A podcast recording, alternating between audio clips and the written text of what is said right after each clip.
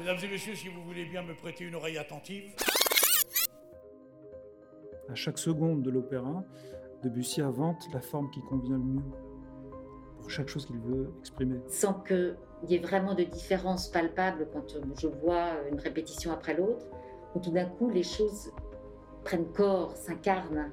Je suis euh, tout baigné de cette émotion et en même temps de ce challenge incroyable parce que c'est une musique qui est tellement complexe que je trouve aujourd'hui, 20 ans après, beaucoup plus difficile qu'en 2002 quand j'ai dirigé pour la première fois. C'est de la musique qui, pas forcément au service du théâtre, mais en tout cas qui s'imbrique avec le théâtre.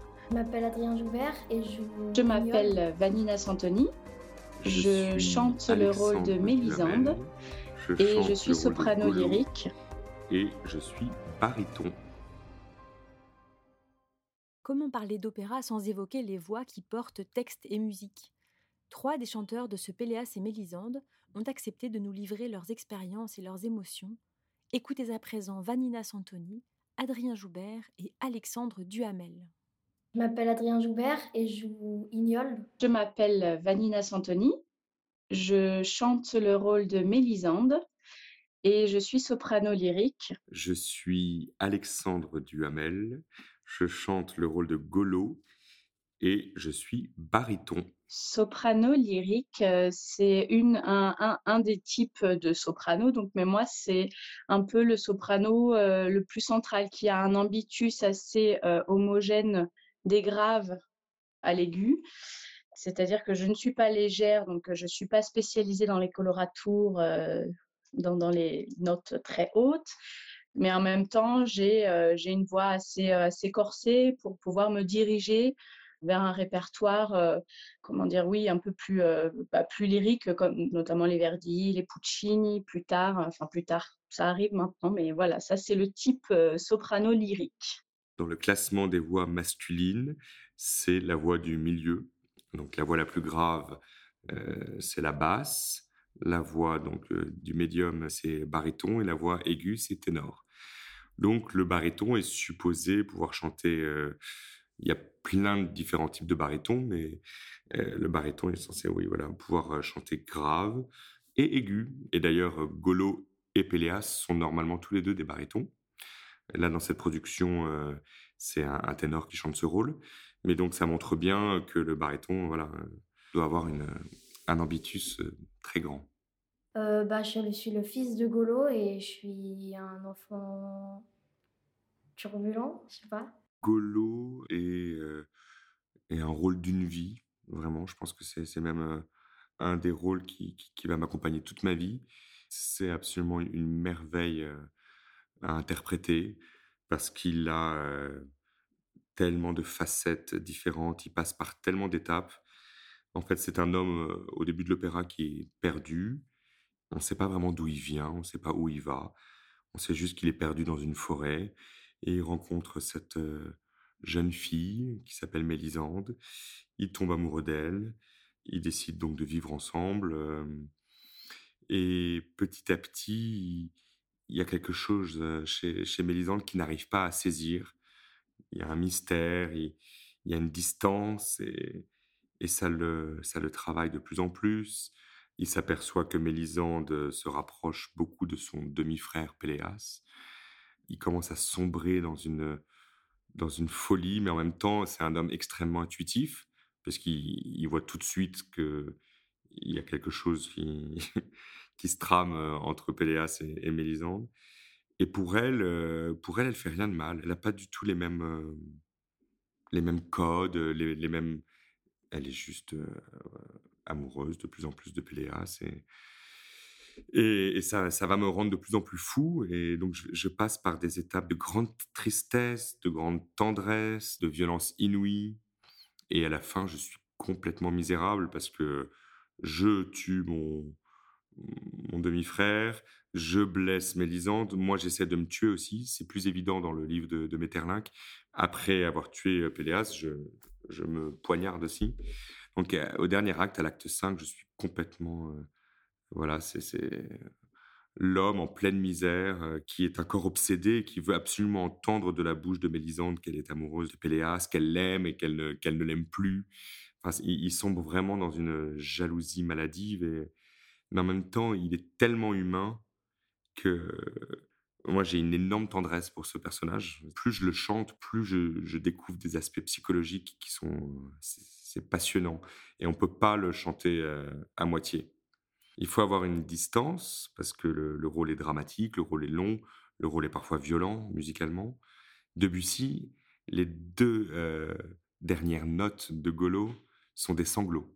Il doit juste dire oh, oh, comme ça. Et, en fait, je comprends très bien pourquoi il a écrit ça. C'est que si vraiment on interprète Golo, on n'a pas d'autre choix.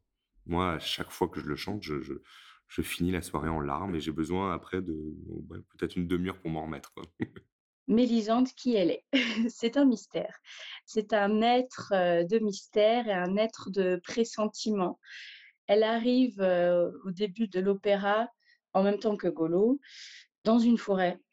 En fait, on arrive vraiment dans cette histoire-là. Euh, on ne sait pas ce qui s'est passé avant.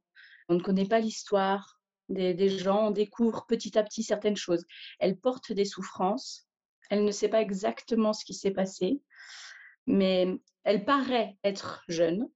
Elle paraît être une, une, très jeune fille, mais on ne sait pas quel âge elle a en fait. Elle a un espèce aussi de, de sens de, de pressentiment. Elle voit des choses que les autres ne voient pas. Elle pressent, par exemple, la relation qu'elle va nouer avec Péléas. Elle pressent qu'elle peut être dangereuse. Peut-être avant ça, il faut que je dise qu'elle va finir par se, marier très vite en fait avec Golo, puisqu'elle rencontre Golo. Ce n'est pas vraiment un choix, c'est-à-dire qu'elle ne fait pas vraiment de choix, Mélisande. Elle va un peu là où, euh, où le vent la porte. Elle a une espèce d'unité avec, euh, avec ce qui l'entoure, d'unité avec la nature aussi assez forte, notamment avec l'eau, euh, mais on parle très souvent des arbres et on sent qu'elle est très connectée à la Terre ou au cosmos plutôt, on ne sait pas trop en fait. Et donc, en fait, elle traverse un peu les histoires des gens qu'elle rencontre et elle provoque des événements qu'elle n'a pas voulu. Elle provoque des réactions différentes selon les personnes qu'elle rencontre. Péléas devient fou amoureux et il se libère d'ailleurs de, cet amour et c'est ça qui va le mener à mort. Golo, lui, euh, commence à devenir un peu fou parce qu'il il voit cette relation entre Mélisande et, et Péléas, ça le rend fou. Arkel aussi va dépasser hein, une certaine limite elle fait aussi un effet sur Ignold, mais quelque chose de tout à fait innocent, mais on, sent qu'il a un très très fort attachement à Mélisande.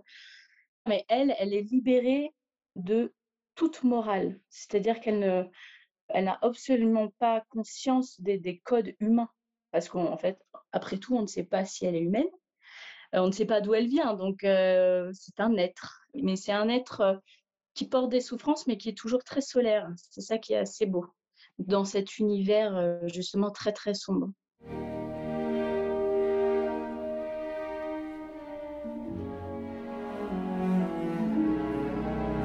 ici. Pourquoi restes-tu là sans répondre et sans lever les yeux? Je ne t'ai embrassé qu'une seule fois jusqu'ici jour de ta vœu.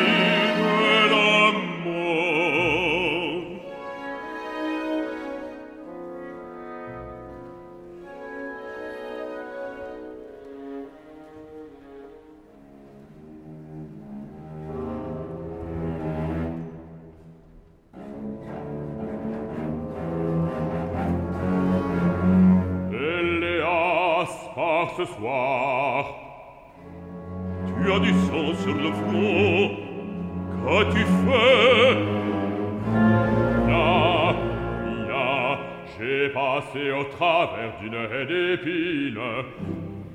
Baissez un peu la tête, Seigneur, je vais essuyer votre front.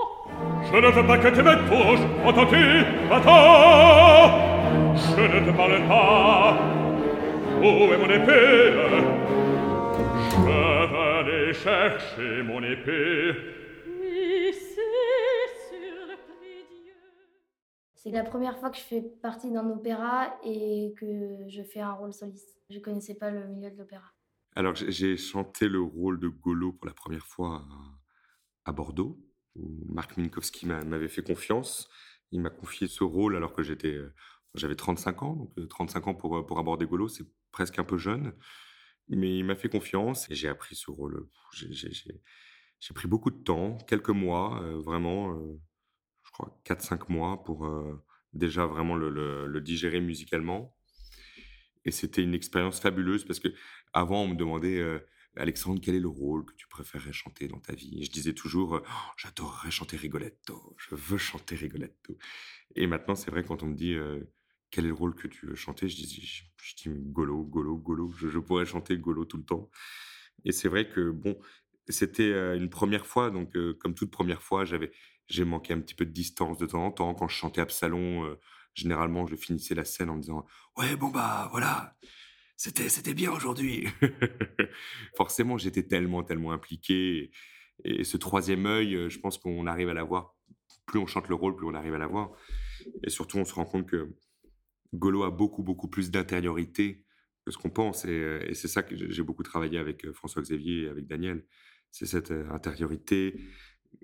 Ça rend le personnage encore plus fort et on ressent les choses encore plus, intensément. C'était la première fois et euh, ça faisait euh, quelques années que je que j'avais envie de l'aborder parce que euh, ce n'est pas forcément la, la musique parce que je l'ai vraiment découverte plus tard quand même, mais ça a été d'abord l'histoire en elle-même et en fait tout ce qu'elle porte de dramaturgie et de mystère et j'aime beaucoup la pièce de Metterlinck et tout ce qu'il y a de possible dans le théâtre en fait pour ce rôle-là et pour cette pièce-là ce qui est merveilleux ensuite en, en le découvrant et en découvrant la musique sublime et génialissime de Debussy, c'est vraiment se dire qu'avec une œuvre comme ça, je pense qu'on on n'a jamais fini de comprendre des choses. Et euh, ça, pour un artiste, c'est merveilleux de pouvoir se dire qu'on peut le jouer un nombre indéfini et qu'on s'en lassera jamais, jamais. Je pense que ça peut être un rôle euh, tournant dans ma carrière, puis un rôle que je peux chanter longtemps jusqu'à ce que je comment dire jusqu'à ce que je ressemble encore à une jeune fille. Je trouve- j'espère, j'espère. avec François-Xavier et Daniel, euh, ils m'ont vraiment donné une grande, grande confiance pour avoir une palette de 0 à, à 10, quoi, de pas être tout le temps à 8, euh, euh, mezzo forte, forte, etc. Comme, comme on peut vite, euh, c'est un rôle où on peut vite tomber là-dedans. Et, euh, et avant, j'avais aussi euh, les plus grands golos dans ma tête, j'avais José Vandamme, etc., etc. Et là, maintenant, vraiment, je, m'approprie le rôle. Et en fait, c'est un rôle, quand on ressent ce que peut ressentir Golo, et quand on- on est juste dans la déclamation du texte, tout vient assez naturellement. Il y a plein de moments où je disais, mais je peux aller aussi loin dans, la couleur. Et, François-Xavier me disait, mais évidemment, évidemment. Après, le décor aide aussi beaucoup. Il y a beaucoup de réverb et c'est très agréable. Et évidemment, euh, François-Xavier, parce que euh, il, nous a dit très précisément à chaque fois les endroits où on pouvait euh, prendre le plus de risques. Il y a un moment où je suis à Capella à la fin, au cinquième acte, où là, avant, je le faisais pas comme ça. Je le faisais vraiment beaucoup plus pleine voix. Et là, vraiment, je, je, prends le risque d'être au bord, au bord, au bord de la cassure. Mais je pense que c'est ce que voulait Debussy. Parce que c'est un homme totalement brisé. C'est ce que, c'est ce que Daniel euh, Janto euh, m'a dit le premier jour. Il m'a dit cet ouvrage aurait pu s'a- s'appeler L'homme blessé. Et c'est vrai que Golo est, est beaucoup au centre de l'ouvrage. Et c'est- lui qui a un parcours tellement complexe. Et donc, euh, c'est vrai que voilà, plus je l'interprète, plus je chante le rôle, plus ça évolue, plus c'est profond. Et, jouer avec instrument d'époque, ça ajoute à cette, euh, toutes les couleurs que, que l'orchestre fait, c'est merveilleux. On est complètement dans l'atmosphère euh, du, château de Péléas et Mélisande. On est, et, en plus, la disposition, là, donc à cause du Covid, euh, l'orchestre est en face de, de, des chanteurs et, on est dans un espèce de doubly surround euh, à 360 degrés qui est, on est totalement euh, immergé et c'est magique. Je ne vous reconnaissais presque plus.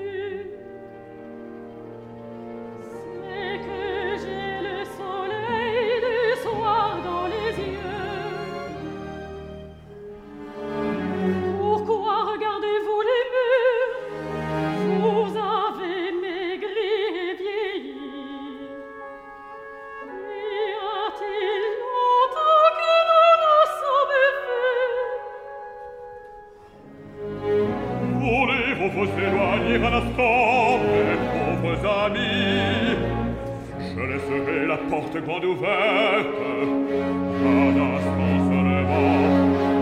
Je voudrais lui dire quelque chose, sans cela je ne pourrais pas mourir. Voulez-vous, vous pouvez revenir tout de suite, ne me refusez pas cela.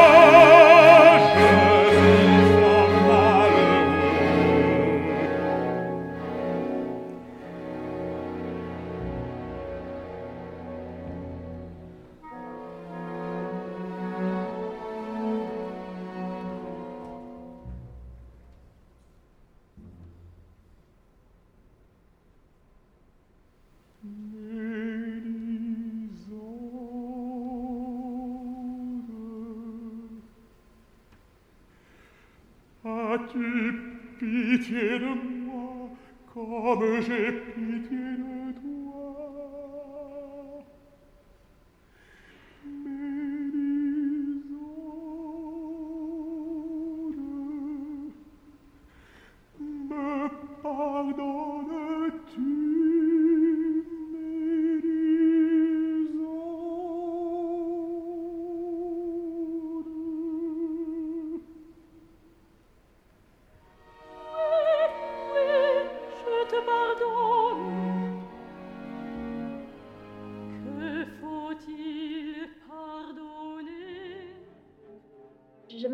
jamais travaillé avec un metteur en scène, mais je trouve ça hyper euh, amusant. Enfin, il m'a dit que fallait faire euh, les émotions et tout et tout, mais sinon, en fait, il est, il, il me dit pas grand chose. Il me dit pas euh, fais un pas en avant, euh, va sur la gauche, regarde. Je suis un peu libre.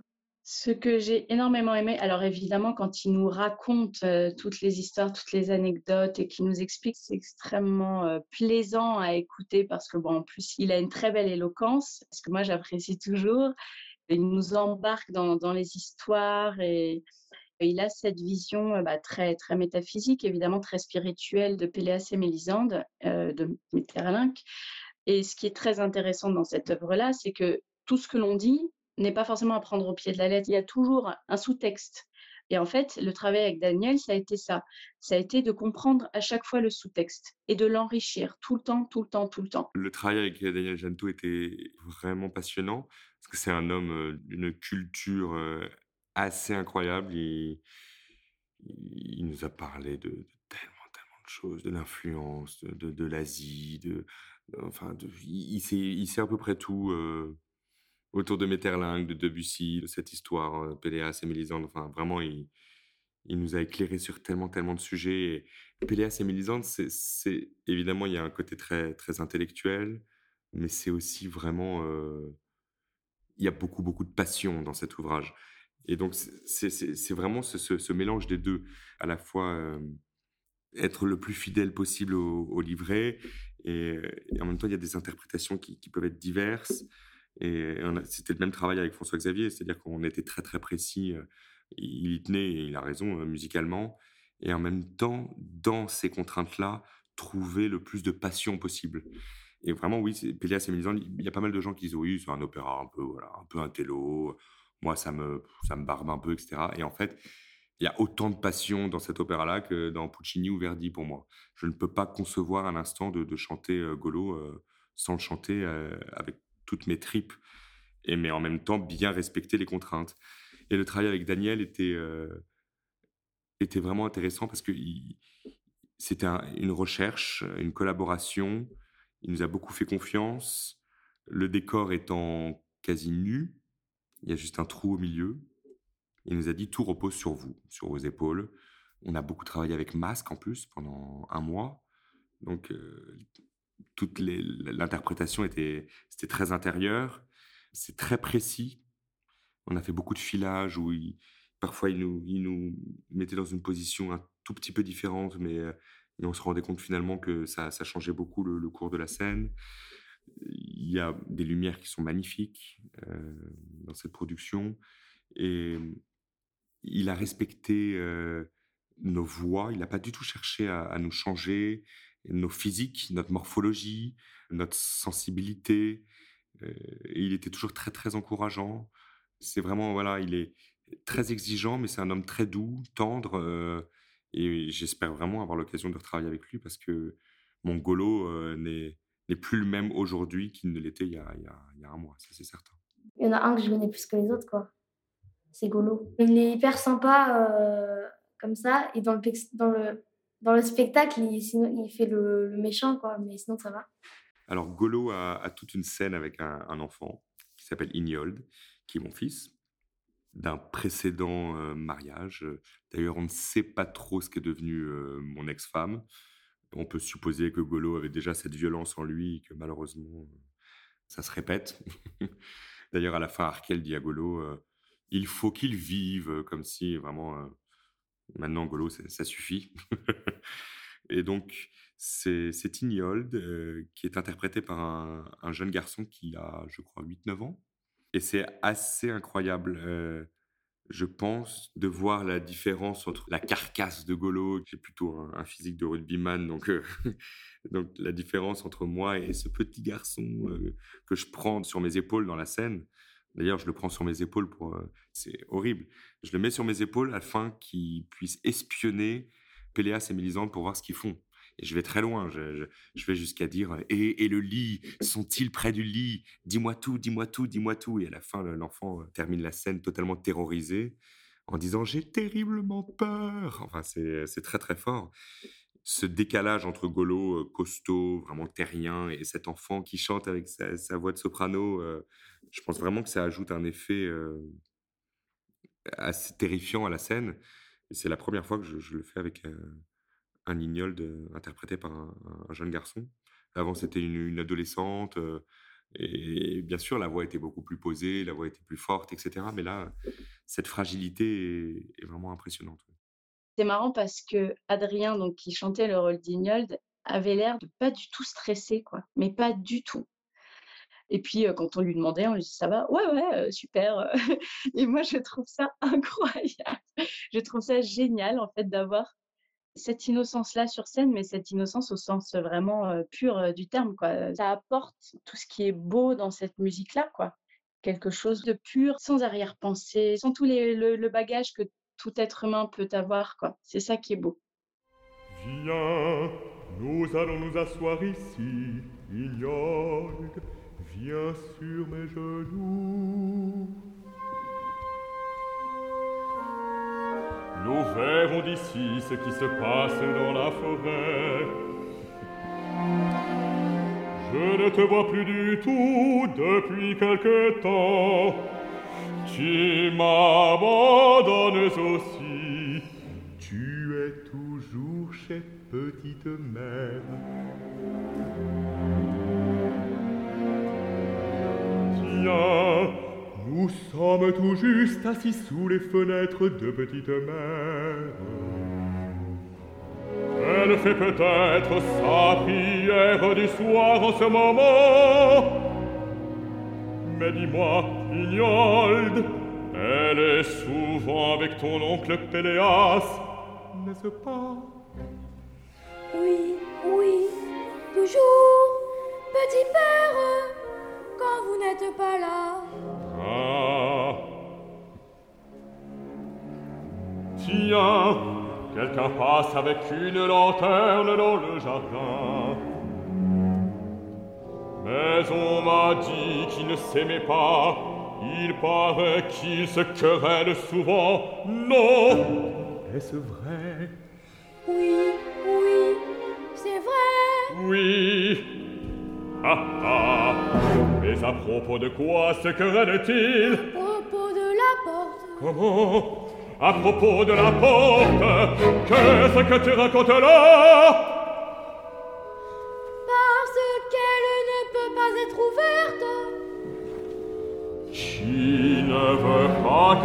Ouverte Voyons pourquoi se querellent-ils Je ne sais pas, petit père. À propos de la lumière. Je ne te parle pas de la lumière, je te parle de la porte. Ne mets pas ainsi la main dans la bouche. Voyons Petit père, petit père, je ne le ferai plus. Voyons, pourquoi pleures-tu maintenant? Qu'est-il arrivé? Oh, petit père, vous m'avez fait mal. Je t'ai fait mal. Où t'ai-je fait mal? C'est sans le vouloir. Ici, ici, à mon petit bras. C'est sans le vouloir. Voyons, ne pleure plus Je te donnerai quelque chose demain Quoi? Petit père? Un carquois et des flèches Mais dis-moi ce que tu sais de la C'est sûr que euh, interpréter euh, Golo, euh, ce n'est pas un monstre, euh, mais il est capable de grande, grande violence. Avec Ignold, on ne peut pas dire qu'il qu'il le traite bien. Euh, il se sert de lui pour, euh, pour espionner. Et surtout avec Mélisande, dans la, cette terrible scène d'Absalon où il la tire par les cheveux. Le texte est terrible, à droite, à gauche, à gauche, à droite. Je ris déjà comme un vieillard. Enfin, il est vraiment... euh, Mais c'est terrible d'ailleurs. Enfin, moi, je sais que chaque fois qu'on faisait cette scène, après, j'allais voir Vanina qui, qui chante Mélisande et je lui disais, je te fais pas mal, ça va, je te fais pas mal. Surtout, dis-moi, n'hésite pas. Et elle me dit, non, non, vas-y, vas-y. Et elle joue excessivement bien d'ailleurs le la victime. euh, J'ai pas besoin d'aller trop loin, heureusement, dans la violence pour, euh, pour, pour qu'on y croit. Mais il la jette par terre. euh, Enfin, c'est. Il y a une violence verbale, il y a une violence physique. C'est vraiment terrible, mais je pense que c'est c'est ce que voulait montrer Debussy, c'est que cette humanité, cette violence extrême dans laquelle on peut tomber par amour, par parano, par jalousie, et, qui n'a n'a n'a jamais ressenti ça. Bon, évidemment, on va pas jusque heureusement euh, être physiquement euh, instable, mais euh, heureusement qu'il y a l'opéra pour et le théâtre et tout ça, le cinéma pour pour nous montrer des scènes pareilles, parce que du coup, ça nous fait beaucoup réfléchir.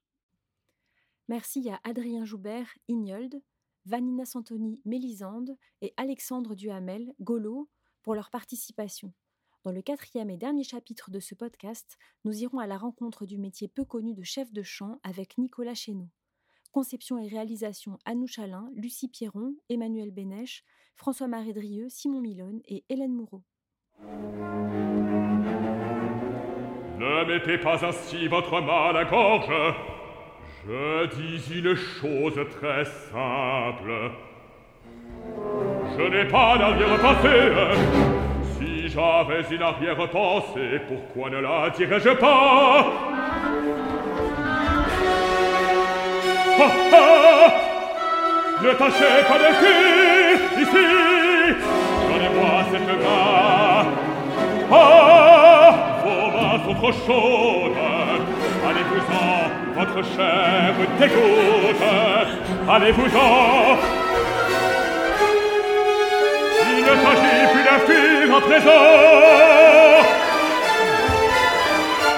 Vous allez me suivre à genoux, à genoux devant moi.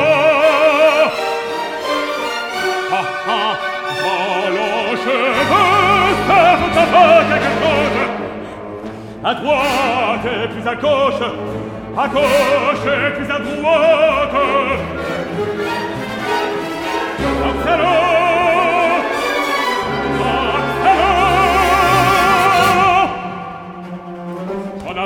la lèvre jusqu'à terre, jusqu'à terre. Oh, voyez,